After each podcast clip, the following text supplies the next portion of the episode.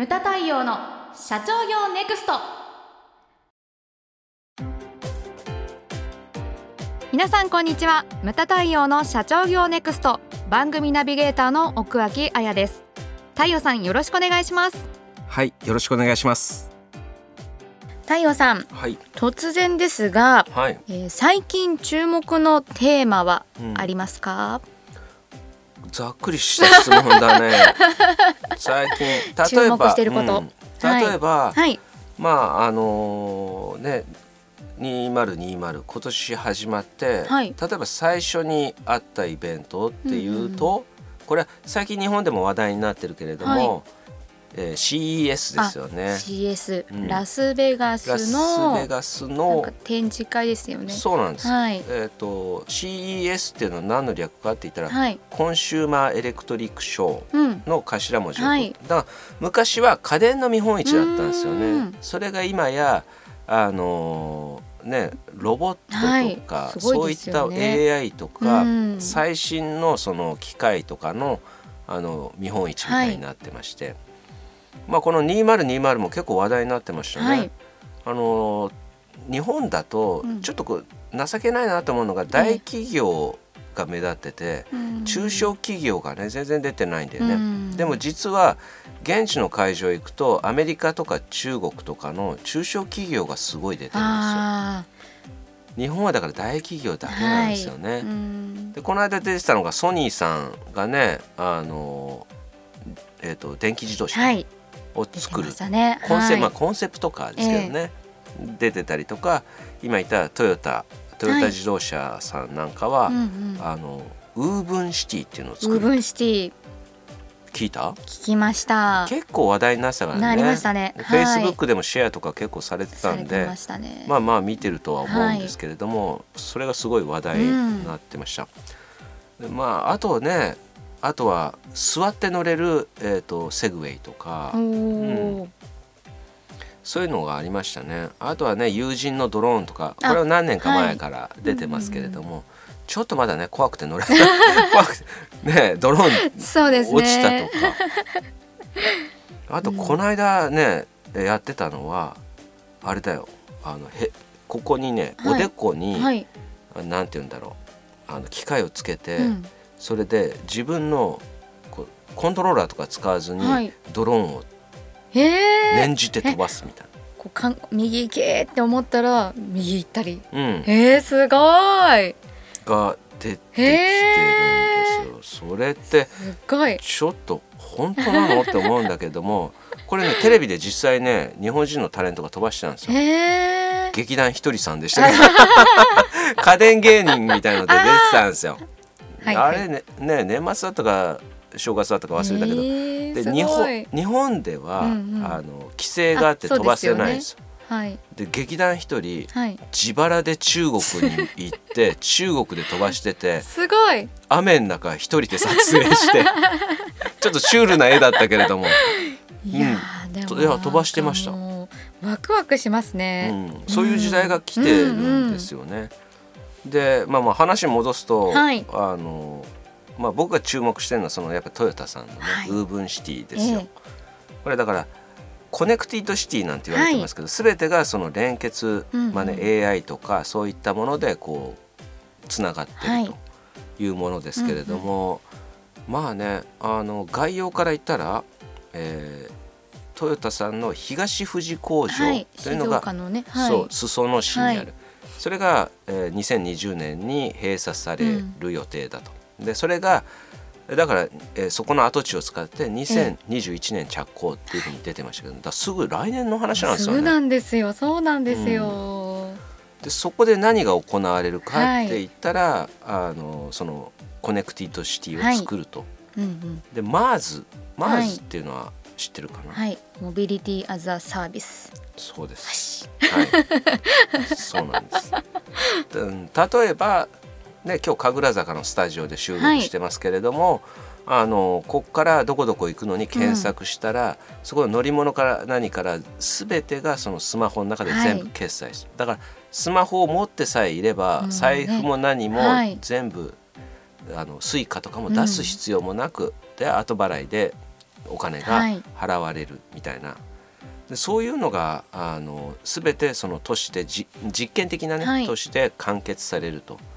でなんか結構具体的でねそこに2,000人まずは住まわせるって言ってましたね。うんうん。うんでトヨタさんの社員さんそれから OB の人たち、はい。あとはあの小売店とか飲食店、うんうんうん。そういうのも参画する企業をこう誘致するっていうふうに言ってましたけど、実は僕もねホームページ見て、はい。あの参画するっていうのをえ？やろうとしたんですけど、はい。あのちょっと英語が英語表記ではい。ちょっと面倒くさかったからも。うえ？そこは？そこは頑張りましょうよ。ちょっと面倒くさかったからもうしてないんだけど、うん。参画しましょうよ、まあ、うん、でも住むことになったら大変だよ。いいじゃないですか。裾野から 裾野から大手町までか通うんですか。今どこでも仕事できますから ちょっと私の仕事というのはそこの場所に行かないと 成り立たないんで。そうですよね。うん。そうなんですよね。うんうんううん。ん、これってで何が注目かって言ったら、はい。世界的に見たらよそでもやってるんですよ。はい。結構ねあちこちでやってる大きい話が、ええアメリカのグーグルの兄弟会社が、はい。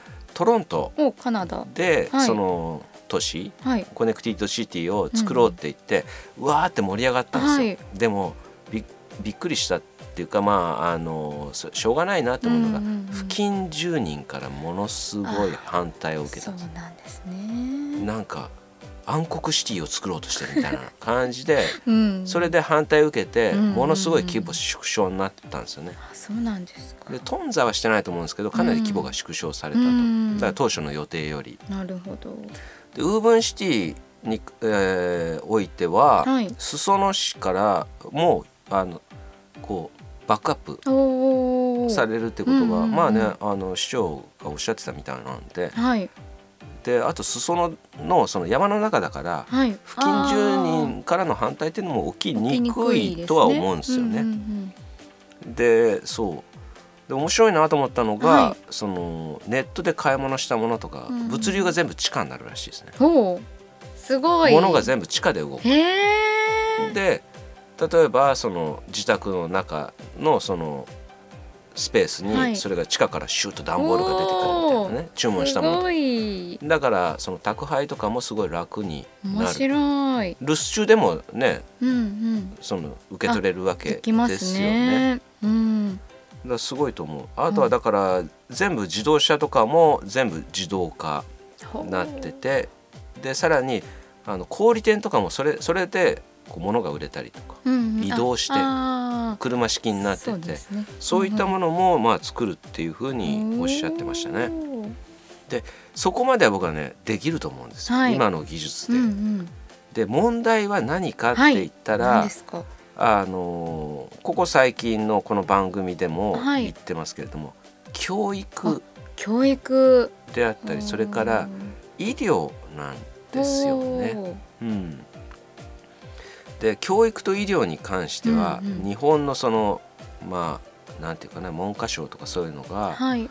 ガチガチに固めてるところなんで、うそこにどれだけその入っていけるのかね。うん。お隣中国なんていうのはもうあれですよ、ね。AI が採点したりとかしてるわけですよ。そうね。日本はそんな影も形もないうんというのが現状なんですよね。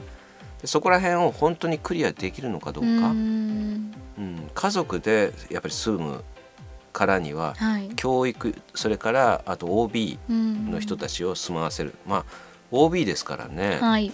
あの定年退職されてるわけじゃないですか。そうですよね。そうすると医療っていうのがやはりあ必要です必よね。要ですよね。はい。だからそうなそうなった時にそ,、うん。それどういうふうにやるのか、はい。そこら辺が非常に難しいと思うんですよね。そこをクリアしたら非常に面白い面白いですね。で世界的に見たらさっきも言ったように、はい。小さい規模ではやってるけど、うん。これだけ大規模にやってる国はまだないんです。だから世界ね自動車の中ではナンバーワンのトヨタ自動車はい。がそれをやると、面白いですね。自動車会社がやるっていう。でそこに うん。集まってくる海外のはい。テック系の会社っていうのは必ずあるわけですよ。だから今日本テック系っていうのは遅れてる遅れてはい。る言われてるけれども、それが呼び水になって、うんうん。そこにひ日本のねはい。富士の裾野にどどれだけの世界的なテック系の企業が集まってくるのかっていうのは非常に私も関心があるところですね。うん、そこら辺がだからぜひ成功してほしいなというふうに僕は思ってますよ。あとまあね冒頭で見たけれども、はいテーマの見つけ方うん、なんですけどもこれはあの僕はですねキーワード、まあ、2つあります。はい、最新技術っていうのをこう見に行きたいというのであればこれは間違いなくアメリカの西海岸。それからまあ中国で言ったら深セン。はい、東と西を見てくださいと。でそれからですね日本っていうのはやはりこれからね高齢化社会はいなるとは、あのもうね今更言うまでもないですけれども福祉とか、うんうん。まあ、老人福祉とかそれからはい。児童福祉、それから公共の,、ね、そのサービスとか、はい、そういったものを見に行くのであればこれは間違いなく EU ですよね。ん。あの日本の何十年後かの姿っていうふうに言われてますけどね。でその姿と言われて久しいけれどもちょっとギャップが出てき始めてるけれどもね。どんなギャップが？フィンランドとはい。かスウェーデンとかそう実際にやってるけども日本っていうのはその声だけ全然それが進まないというのがうん。ねさっき言った MARS なんかも、はい。モビリティ・アザ・サービスなんかもね当たり前のように向こうはやってて日本はできてないと、うんうんうん利権とかあね利権。そういうのが絡んでくるとうんちょっとね実現性が難しいみたいなねそうじゃん。やる技術があるのにやってないみたいなね。ね。そこら辺がもどかしいところなんですけど、うん。あとデザインであったりデザイン、うん。はい。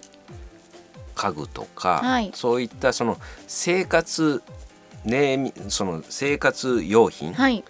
のそのネーミングであったり雑貨であったり、家具であったりデザイン。はい。そういったものは北欧ですよね。北欧。うん。そう、確かに北欧家具って可愛い、うん。うん、おしゃれ。で教育なんかはね、はい。やっぱりフィンランドとかあの辺とか、うんうんうんまあ、その国によってねその見るべきとこが違うとか、あとなんかちょっと中央中東っていうとねちょっと今なんかきな臭いイメージがあるけれども、はい。あの IT の分野。いやそうですよ、ううん。ん中東は暑いですよね、IT がバルト三国であったりとか、あの辺とかも非常に面白いと思うんイですよ。スラエルとかですね、うん。そうなんですよ、はい。わ我々もね今度イスラエル行くのかな？あそうです。視察があります、うん。はい。でもそうやっぱりパンフレットねあのナーバスになるよね。坂上が行くんだろうけど ね中東って書かない方がいいよねみたいな。うん。ちょっとイメージの問題ですけどね。うんあのだからちょっと一歩ね、うん。引いちゃうじゃないですか、はい。だからそこら辺のそのうちはねキャッチコピーでやっぱり、うん。あのね人をはいこう集めてるので、うんそこら辺っていうのはナーバスになってるみたいすですけどね。ね。うんうん。だからそのこの今言ったキーワードみたいのを考えてでそうするとおのずと行くべきはい。場所っていうのが出てくると思うんですよね。はい。それをこううんうん。見に行くと。はいでねよく言ってるけど年一海外に行ってくださいはない。んていうことを言ってるけれども、うん。で見てきて帰ってきてそれじゃダメなんですよ。なるほど、まずやってほしいことははい。部下に報告をする。おお自分の言葉でそれを伝えることによって、はい。それがあの浸透するわけですよ、うんうんうん私も去年行ったシアトルの話とかはい。散々しまくしって、ましたね。今空でもペラペラ言えるぐらいになってる感じなんですけれども、まあ、そういうふうにすることと、うんうん。あとはやってほしいことは経営者仲間とかうんうん。にその話をするんですよ。なるほど。そうすると経営者仲間だから、うんうん。その自分の業界だけじゃなくて、はい。いろんな業種の経営者の人に話すことによって、はい。そうすると、まあ、さっきのねウーブンシティであったように、うんうん。教育の話とか医療の話とか、医療なんていうのは私我々は畑違いだけれどもそうね。はい、うちのお客様では医療関係の人がいるわけじゃないですか。うん。そうするとその専門家からなるほど、話をいただけたりとかね、うんうんうん、でそういったそのあの誰かに話すことによってその帰ってきてからさらに知識が増えるっていう、はい、広がりますね。そうなんです。だから行ってそこで学んだことが全然こう斜めとかね、はい、立体感を帯びてくるんですよね。そういったことをやってほしいなっていうふうに思うんです、はい、まあいろんなね業種によってテーマ違うと思いますけれども、今年1年まだまだありますのでね、あの海外にぜひ足を運んでいただきたいなというふうに思います。はい。ムタ太陽の社長業ネクストは全国の中小企業の経営実務をセミナー、書籍、映像や音声教材、コンサルティングで支援する日本経営合理化協会がお送りしました。今回の内容はいかがでしたでしょうか？番組で取り上げてほしいテーマや質問などどんなことでも番組ホームページで受け付けております。どしどしお寄せください。それではまた次回お会いしましょう。